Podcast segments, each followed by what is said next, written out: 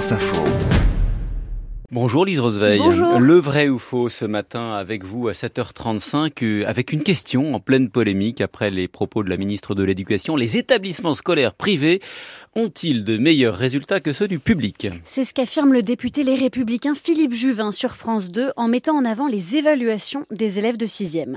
En sixième, un texte de 200 mots est compris par euh, 56% simplement des, des, des, À peine des un- élèves, à, à peine, oui.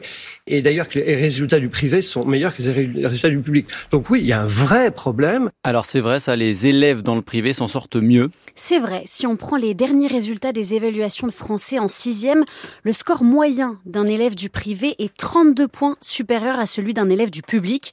Lors de ces évaluations, les enfants ne sont pas notés sur 20 comme d'habitude, mais on calcule un score global entre 200 et 300 points environ, sur la même base que les classements internationaux type PISA. Et 32 points de mieux pour le privé, ça c'est pour le début du collège. Est-ce que c'est pareil pour les résultats du brevet ou du bac? Là aussi, les résultats dans le privé sont meilleurs, mais c'est moins criant.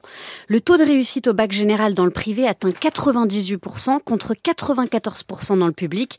Ça reste des résultats très élevés. Et 97% des collégiens du privé décrochent leur brevet, 10 points de plus que dans le public.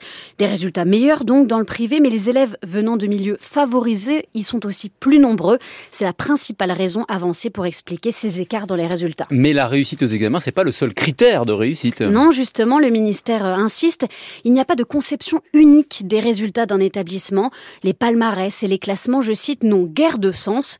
L'éducation nationale se base donc aussi sur euh, ce qu'elle appelle l'indicateur de valeur ajoutée. Il permet de mesurer la progression des élèves à partir de leur profil social ou de leur niveau initial.